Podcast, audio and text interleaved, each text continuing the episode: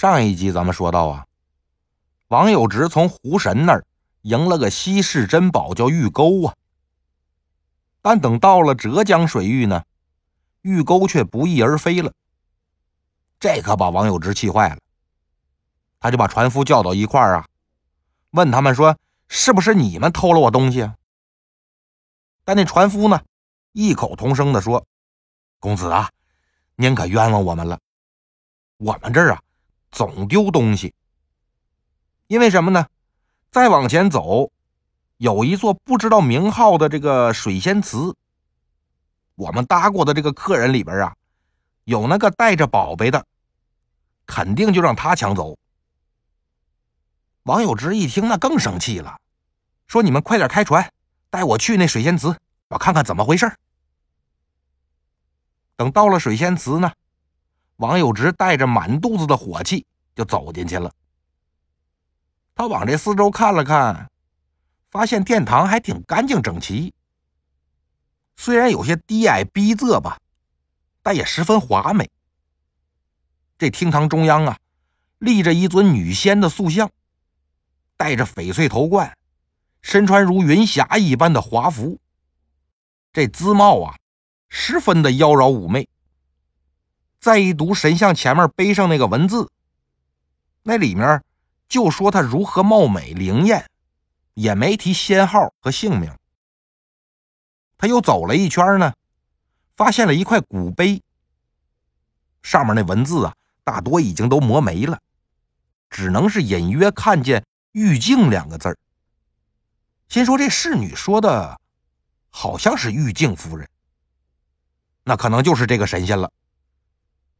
于是呢，王有直就走到神像前边，先弯腰行了个礼，然后指着这神像就骂：“你说你一个神仙，你享受着老百姓的祭拜供奉，本当是保护这个过往行人的，你怎么也得恪尽职守吧？你得禁止那些歹徒为非作歹呀！但如今你却随便就把我这宝贝给偷了，你这做法啊，绝对不是正道。”所以我来跟你商量商量。哎，你要是真喜欢这东西，你就跟我扔一把骰子，咱赌一把。如果你赢了呢，随便你将这宝物拿走，我也不是小气的人。但如果说你充耳不闻啊，我一定到玉帝那块去告你去，我砸烂你这雕像，烧了你这水仙祠，你可想清楚了，免得身毁名灭呀。说完呢，王有直往地上一坐，也不管别人怎么劝，就是不走了。他坐着坐着呢，就感觉一阵困意袭来，不知不觉的就睡着了。不一会儿，王有直就觉着有人用脚踢他，边踢还边说：“夫人可是十分生气呀，要把你绳之于法，你还有闲心睡觉呢。”王有直睁眼一看，原来踢他的呀，是一个十分貌美的侍女，也就十六七岁，亭亭玉立呀。一边说话呢，还一边咯咯笑。王有直慢慢起了身，整了整衣服，说：“我正想拜访夫人呢，我得抓偷我东西的人呢，我可不是闲着没事到这睡大觉的。你来了正好。”赶紧带我去见夫人。这侍女也不说话，朝他笑笑，就在前面领路。拐弯抹角，抹角拐弯，王有直就跟着侍女来到了一处金碧辉煌的宅子。等到了客厅门口呢，就见这门帘垂地，也看不清里面。十几个身穿紫衣的女官呢，神色庄严的。就站在门前这台阶下边，看见王有直走过来呢，就通报了一声，说偷玉钩的人到了。王有直一听他们这么说，那可不乐意了。谁说爷爷我是小偷啊？你们哪只眼睛看见我偷东西了？这话还没说完呢，就听见门帘里边啊有个女人说话了：“你真是太无赖了。”这宝物收藏在我的宫中已经有好些个年头了，这洛河之神、江汉之女可都知道这件事儿。几个月前呢，玉钩忽然丢了，难道他还能自己飞走了不成吗？我不追究你盗窃之罪，已经是对你宽大处理了。你怎么还敢口出狂言，对我百般污蔑呢？王有之更不服了，你可别闹，我是用一船的钱财跟太湖神摇骰子才赢了这宝贝。你说这话呀，可才真叫无赖透顶呢。帘里边那女的听了之后呢，也说不出话来。过了一会儿，这才缓缓的说：“听你刚才所说呀，你自夸特别擅长摇骰子，哎，正好我也擅长此道。现在我就跟你比一比，你看怎么样？乐意之至啊。不过呀，你用什么当赌注啊？假如我输了呀，情愿归还你玉钩。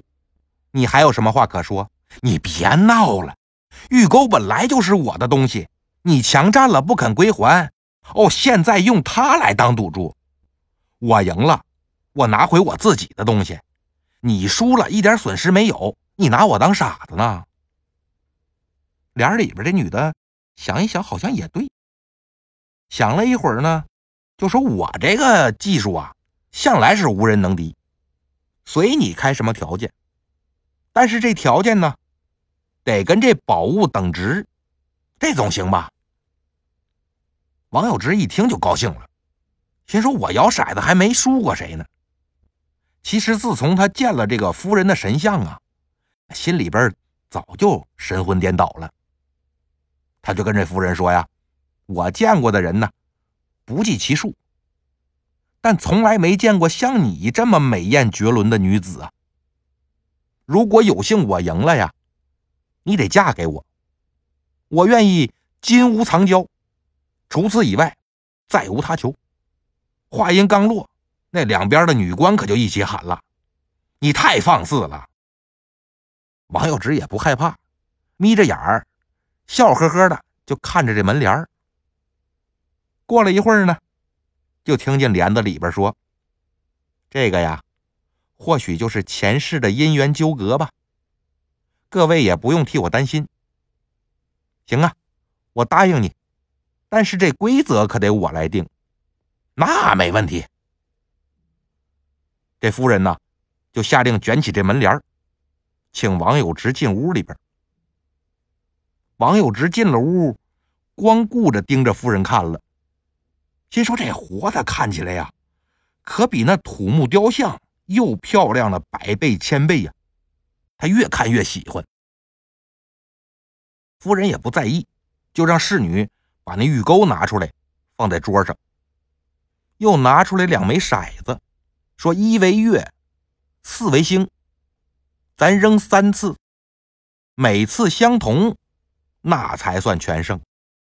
否则呢，不但玉钩不能还你，还要加治你冒犯侮辱的罪。”王有之面不改色心不跳啊，说了一声“请”，这夫人双手捧起骰子。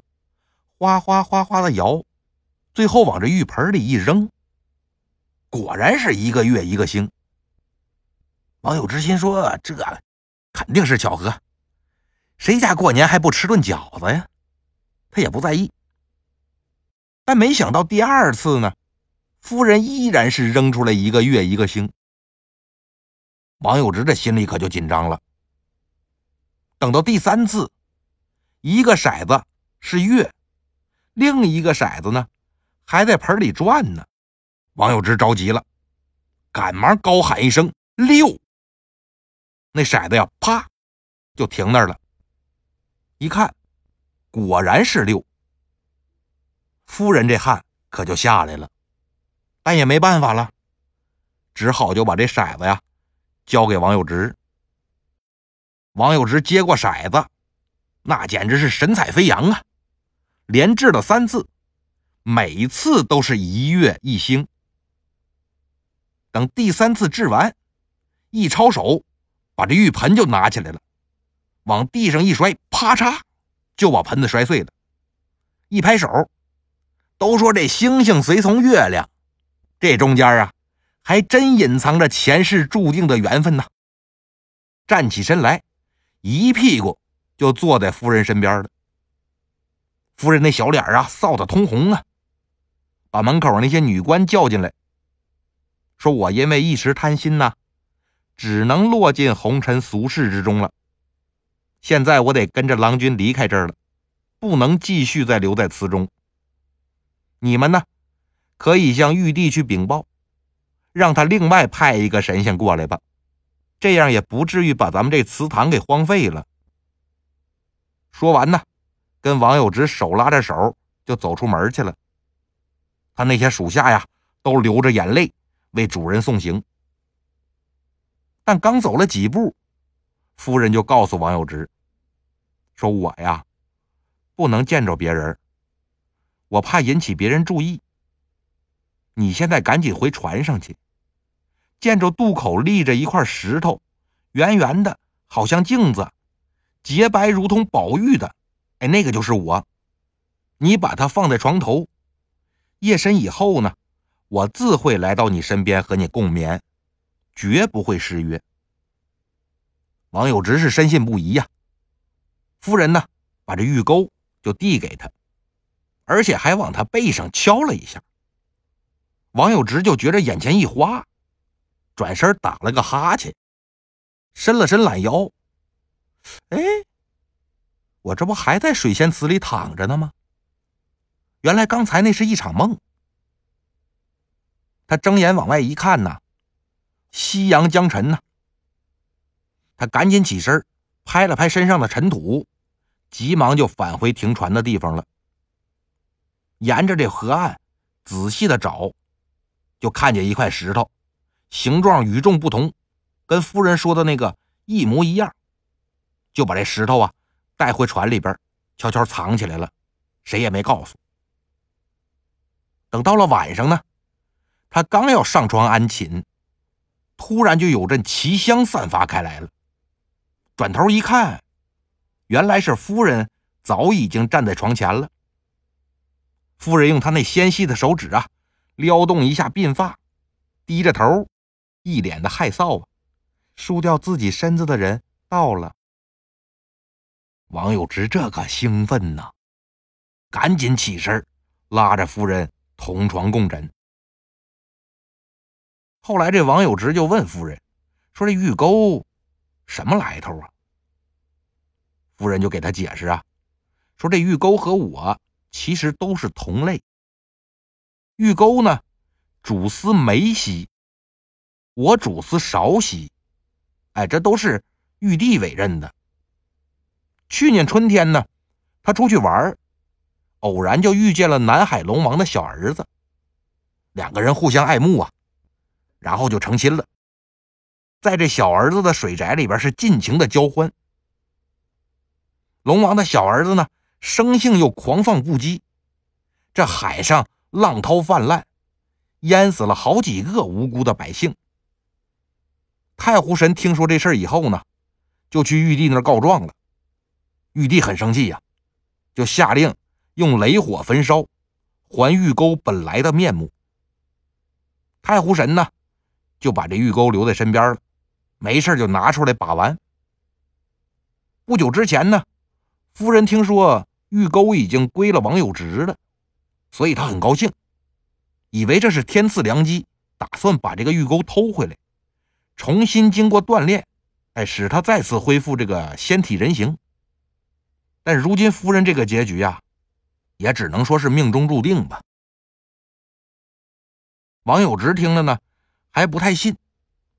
夫人说：“你把那玉钩放在帷帐里边，你远远的看。”王有直就照着做了，一看，好像这帷帐里边有一位绝代美女，但是走近了再看呢。仍然是一柄玉钩，这才明白夫人没骗他。从此以后啊，王有直就随身携带着一镜一钩，昼夜不离身。等到游山玩水一年以后呢，这一天，王有直打算回家，但夫人却告诉他呀，说鄱阳神君已经向玉帝请命了，让你去当岳西的水神。所以你的寿数啊，不久将尽呢。王有直第二天果然就病倒了，他就立了个遗嘱，说等我死后啊，把玉镜和玉钩当做我的陪葬。后来他在岳西的南岸，果真就离开人世了。胡人就按照他这个遗嘱，把玉镜和玉钩跟他一起合葬了。故事讲到这儿呢，就算完了。但铁柱得多说两句。赌博这个危害呀，实在是太大了。比如说咱这故事里吧，这个玉镜夫人因为赌博失了清白的身子，最后也丢了神职。假如不赌的话呀。他也不会沦落到这种地步，而这个王有直呢，你别看他赢了玉钩，赢了夫人，但最后啊，他不是把命给丢了吗？虽说是当了水神了，但一个小小的水神，也不一定就比家财万贯的人快活呀。好了，今天的故事呢，就到这里了，咱们下期再见。